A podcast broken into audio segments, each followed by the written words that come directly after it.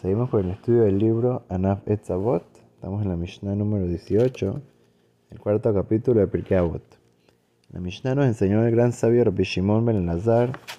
Estuvimos aplicando cuatro consejos muy importantes, muy, muy buenos para la vida, para diferentes situaciones en la vida, muy prácticos. Estuvimos diciendo que estos cuatro consejos, si la persona los agarra, entonces puede llegar a prevenir que situaciones que están en una situación de deterioro, que se sigan deteriorando.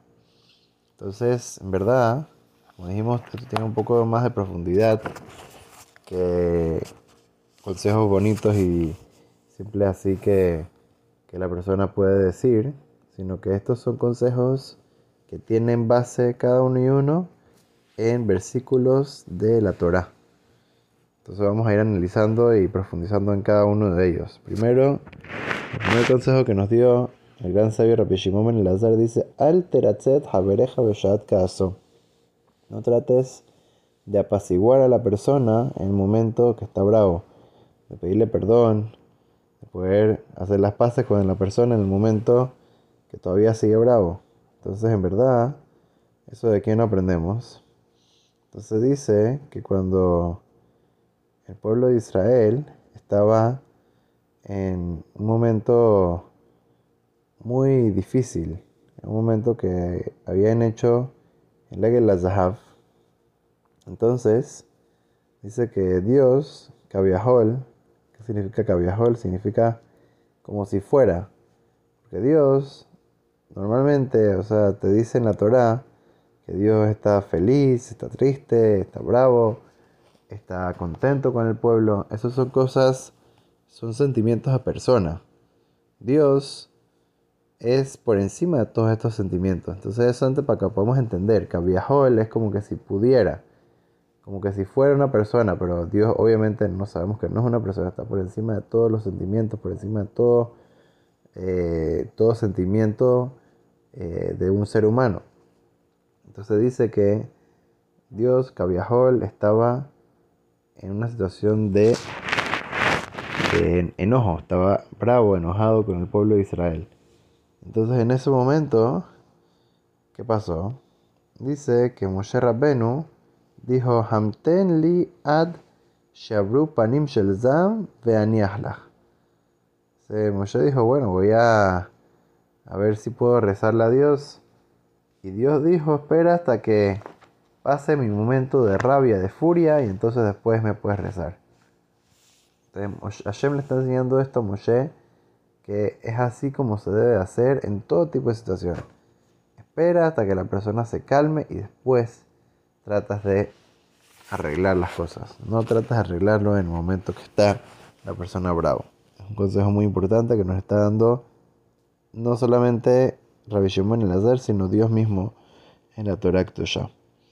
Ahora, otra cosa interesante, en el segundo consejo que podemos ver dentro de la Torah, no lo, no lo trates de consolar cuando tiene todavía a su fallecido frente a él. Entonces, ¿eso donde lo vemos? Dice que en el en dice que Dios estaba en un momento que Dice, Vaikra Hashem Elohim Tzevakot Leveji Belemispet. Como que llamó un momento de, de llanto y de duelo. Y entonces estaba como por sí decir, como si fuera que estaba llorando. Y entonces los ángeles vinieron a consolar a Dios. Le dijo, salgan de aquí.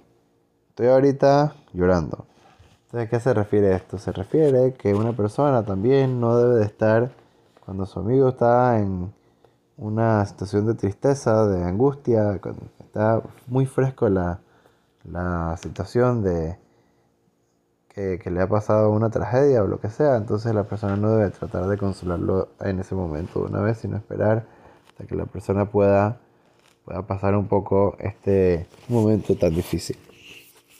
Ahora, el tercer consejo también lo podemos ver en la Torá, que no le preguntes el momento que está haciendo una promesa, como Moshe Rabbenu cuando Dios estaba diciendo una promesa que no iba a traer al pueblo de Israel a la tierra de Israel. Entonces ahí Moshe quedó callado y cuando era momento de pedir por él, eso ya fue después de los 40 años que el pueblo de Israel había pasado en el desierto, que ya eh, había pasado el momento de la promesa de que Dios no iba a dejar entrar a los que habían hecho el becerro de oro y también habían hecho el pecado de los espías a la tierra de Israel. Moshe no le preguntó, ah, pero yo sí voy a entrar o no voy a entrar. No le preguntó en ese momento para no estar preguntando en el momento de la promesa, sino que preguntó después cuando ya fue al final de los 40 años. Y como vemos la última cosa que la persona no debe de estar viendo a la otra persona cuando está en su, en, su momento de que está haciendo algo malo. Eso lo vemos cuando Adama Rishon comieron del, del árbol. Entonces ellos se dieron cuenta que no tenían ropa, que estaban desnudos. Entonces, ¿qué pasó? Dios no se les presentó de una vez, sino que esperó que puedan cubrirse y después, cuando ya estaban en una situación de que no están en tanto, eh, en, tanta pena, en, en una situación de, que, que, que, que, como que por así decirlo, agarró con manos en la masa.